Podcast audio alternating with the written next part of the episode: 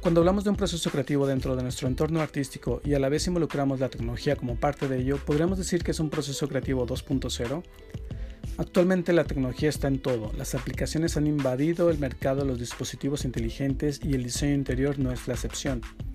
Pensar en Pinterest como la multiaplicación para encontrar de todo nos hace sentir capaces de crear el diseño interior más novedoso y más increíble. Es decir, deberíamos pensar que Pinterest es la nueva herramienta 2.0 del diseño interior. Hola, ¿qué tal? Soy Joao Beltrán y esto es Interiorismo Académico.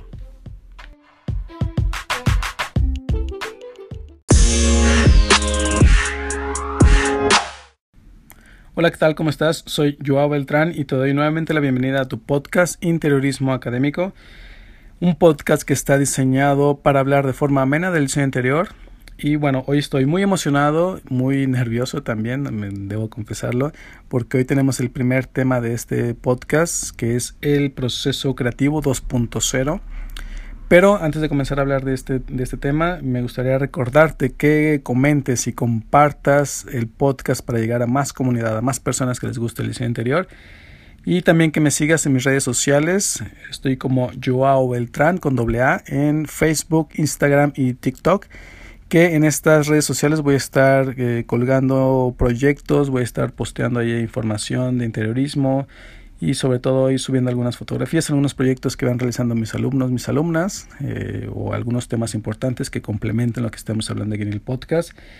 Y pues bueno, ¿qué es el proceso creativo? Esa es la cuestión, esa es la pregunta. Eh, bueno, yo defino el proceso creativo 2.0 como ese, esa parte creativa que es de, desde que tenemos una idea de un proyecto o un encargo, que tenemos un cliente y nos, nos pide que hagamos su proyecto, que es el punto A, desde que tenemos esa idea, y es todo el camino que, que desarrollamos para llegar al punto B, que es cuando ya tenemos una idea muy conceptual del proyecto, ya lo vemos en una imagen, en un render, en un dibujo y todo ese camino que hay que recorrer, ese es el proceso creativo. Y 2.0 porque bueno, hoy estamos viviendo una era tecnológica bastante importante eh, que influye mucho en todas las, las, ramas, eh, muchas de las profesiones y el interiorismo no era la excepción.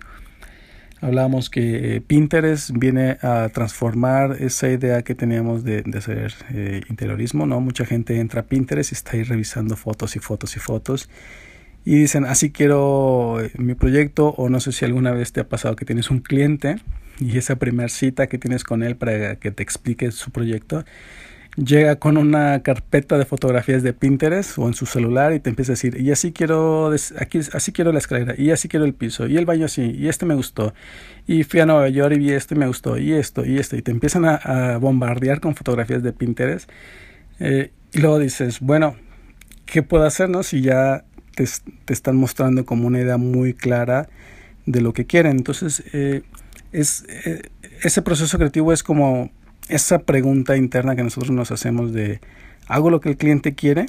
o hago lo que yo quiero con mi proceso, con mi proyecto, ¿no? Algo que me guste a mí o que le guste al cliente. Y realmente esto debe ser como un equilibrio eh, nunca podemos dar la espalda a las necesidades del cliente, nunca podemos decir, eh, el, no, el cliente no sabe, ¿no? No sabe de interiorismo, yo soy el que sé, yo soy, yo soy la, la que sé, o, y, y, el proyecto tiene que ser así, ¿no? Nunca podemos dar la espalda, ¿no? Y aquí viene algo que alguna vez escribí para un artículo en las redes sociales de la universidad, donde me planteaba esta idea de ¿Qué habría pasado si en, la, en el movimiento moderno, en, en, en Alemania, en, la, en, el movimiento de la Bauhaus, hubiera habido tanta tecnología como hoy por hoy la hay? Es decir, en, hoy tenemos en nuestro smartphone, nuestro iPhone, tantas aplicaciones de diseño eh, que podemos utilizar. ¿Qué habría pasado si en la Bauhaus hubiera existido tanta tecnología? Es decir, tanta creatividad que hubo en ese momento habría sido estancada por las redes sociales, eh, por el Pinterest, ¿no? Yo me imagino, eh, en este artículo me imaginaba a Mies van der Rohe, donde eh, estuviera todo el día en Pinterest, en Facebook, y de pronto encuentra una imagen que le gusta de un proyecto del, del pabellón alemán, ¿no? Por decirlo. Y me imaginaba mandándole un mensaje a Lily Reich diciéndole, mira Lily, esta imagen así es cuando te digo, Dios está en los detalles, así es como lo quiero.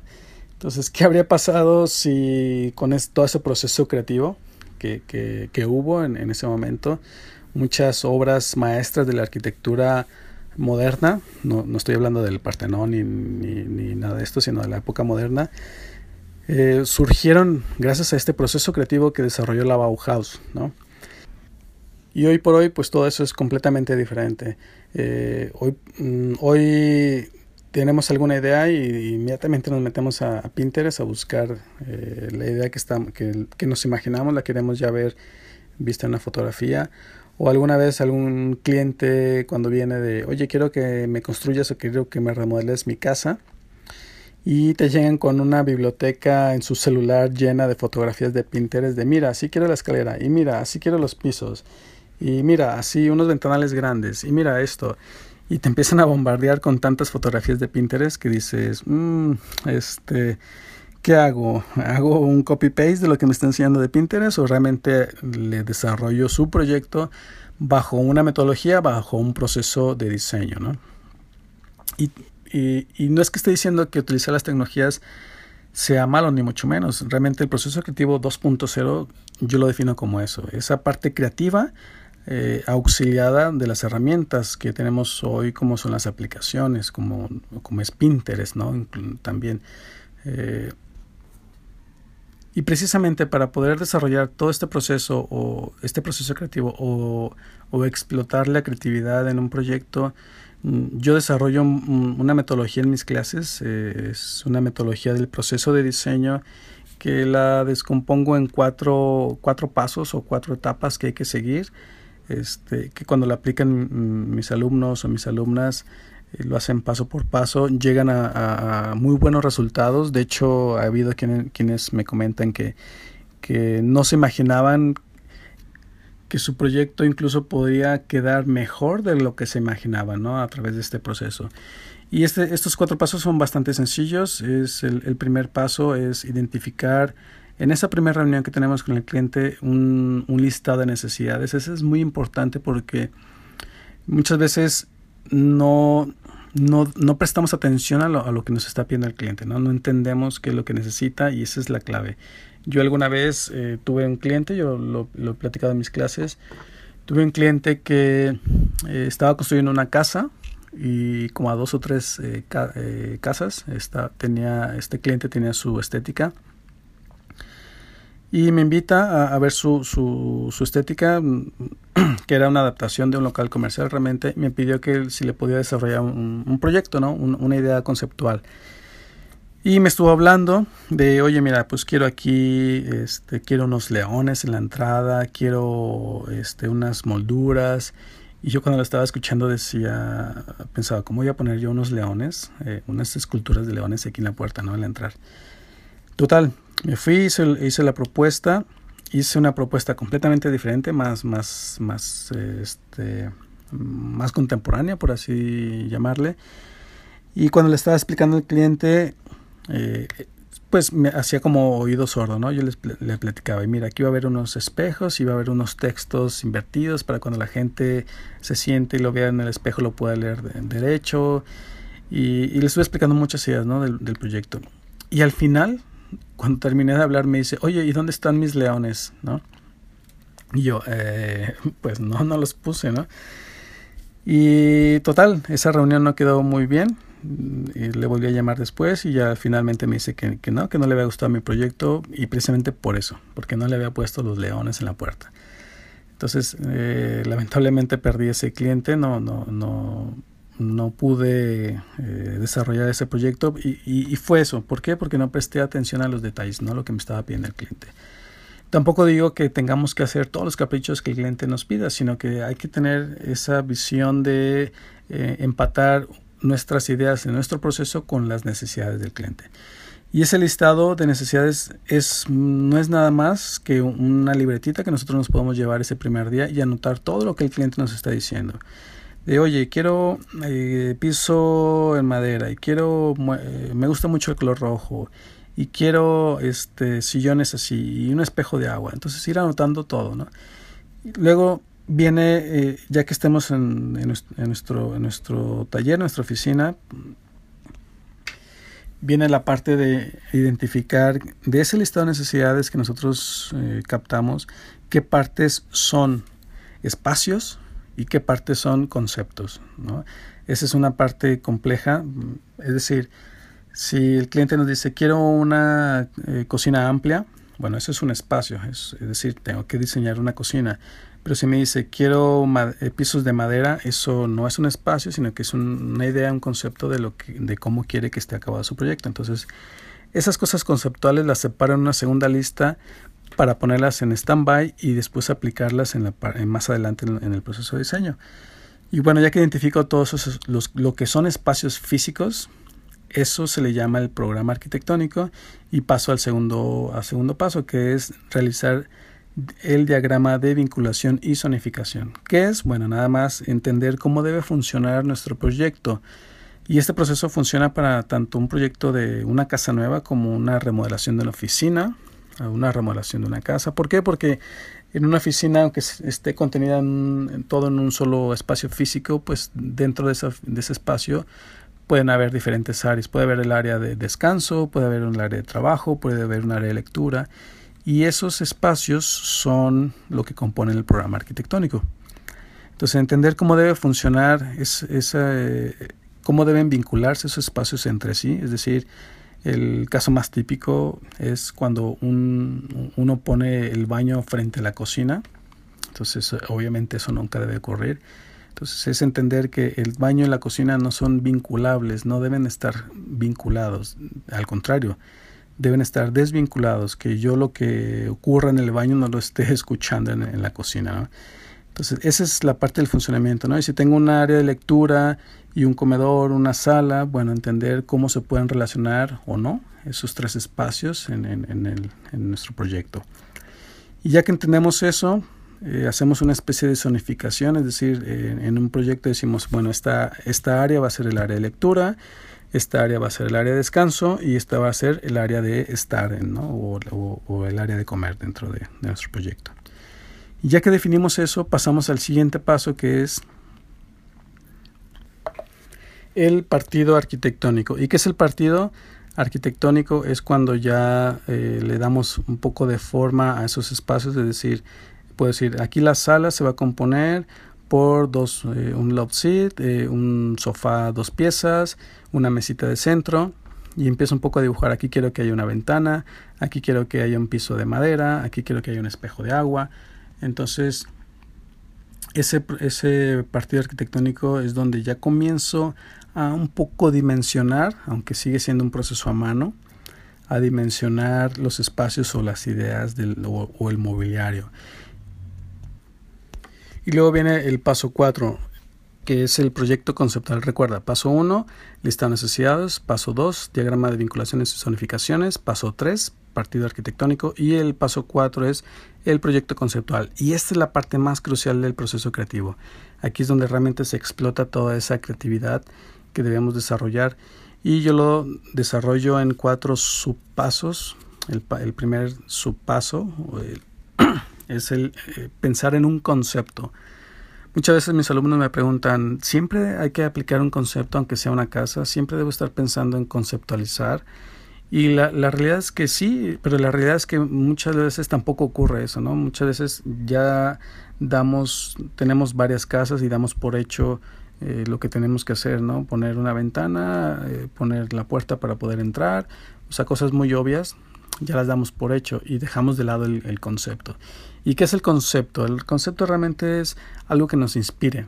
Eh, algo puede ser una, una, frase, puede ser un libro, puede ser una película, puede ser un objeto, puede ser un verbo, puede ser lo que nosotros querramos que sea, pero realmente eso nos va a ayudar a tomar decisiones. Es decir, eh, un ejemplo que siempre doy en mi clase es, puedo imaginar que mi proyecto es el sistema solar. ¿no? Entonces, eh, dentro de todo mi espacio, en un salón, puedo haber una mesa de centro que esté en color amarillo al centro y una disposición de muebles concéntricos a, ese, esa mesa amarilla que es el sol. En un, sofá puede ser un rojo que sea Marte, otro puede ser el azul que sea la Tierra, uno más pequeño, uno más grande. Entonces, esa toma de decisiones de qué color deberían ser los sillones, esos van a venir desde nuestro concepto, ¿no? Entonces, cuando tengamos que tomar decisiones como qué materiales, qué colores, qué tamaños, eh, es cuando recurrimos a nuestro concepto y ahí es cuando nos da mucha idea de cómo debe ser nuestro proyecto. Y luego viene la psicología del color y los materiales, es decir, cómo puedo aplicar según lo que quiero lograr con mi proyecto, qué colores me pueden ayudar a lograr esa intención, eh, a, hacer que las personas eh, tengan sentimientos eh, que yo quiero que tengan cuando estén en ese espacio. Es decir, quiero que lleguen a un espacio que se relajen, que estén tranquilos. Bueno, voy a, a la psicología del color, busco un color, por ejemplo, el color verde, que es un color que apacigua, que te relaja. Entonces comienzo a decorar con colores verdes o si hay plantas pues ya lo refuerzo con el color verde y si quiero que sea un lugar acogedor pues busco la psicología del material no qué materiales son acogedores bueno obviamente la madera este alguna alguna piedra que no sea brillosa sino que sea en bruto alguna madera eh, eh, vieja.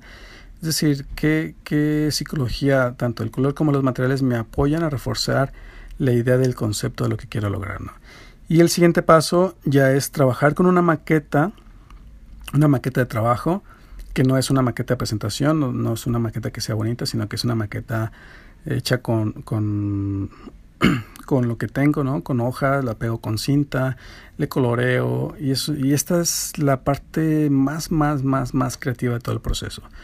Cuando yo dibujo, hago una maqueta, siempre yo pido que, a mis alumnos que hagan así, a mis alumnas que hagan una maqueta en blanco con cartulina y que la peguen con cinta, que es algo muy rápido, que hagan, no tarden más de 10 minutos en, tener la volumetría de su proyecto.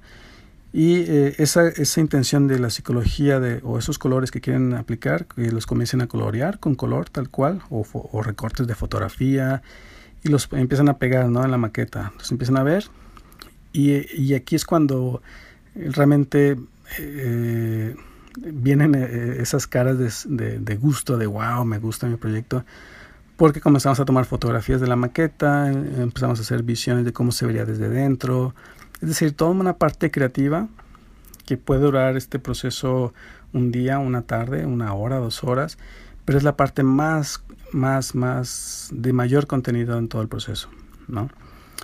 Eh, y luego viene la parte de, pues ya, hacer un proyecto conceptual, que son los croquis. Y muchas de las veces es entender que es una cosa muy diferente el concepto con el proyecto conceptual.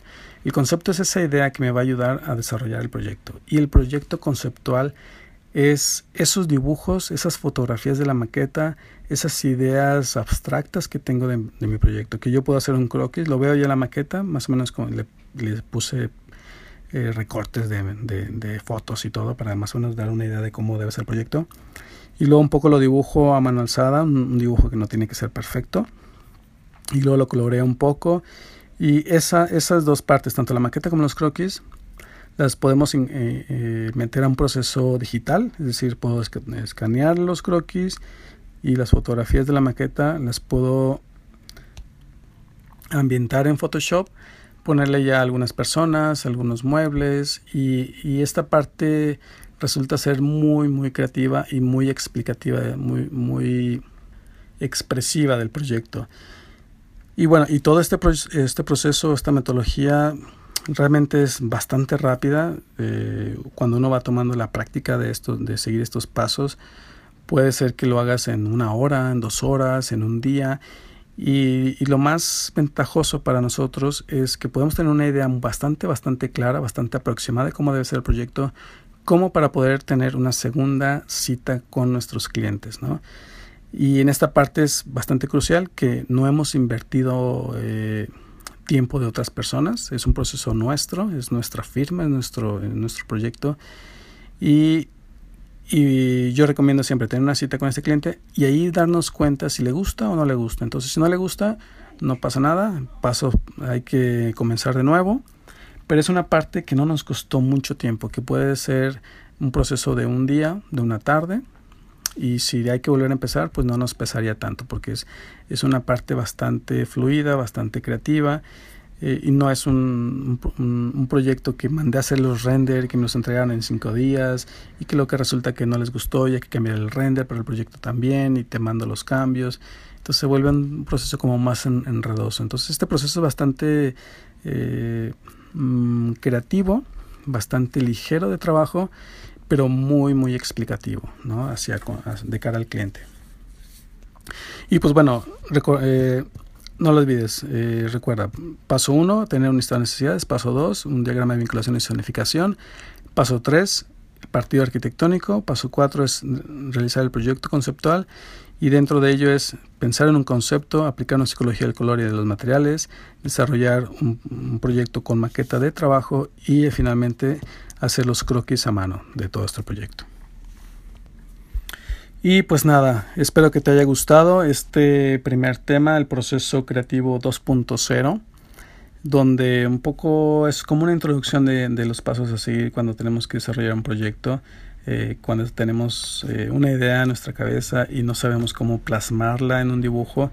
Bueno, podemos aplicar este proceso eh, creativo, este, esta metodología y, créeme que, que funciona.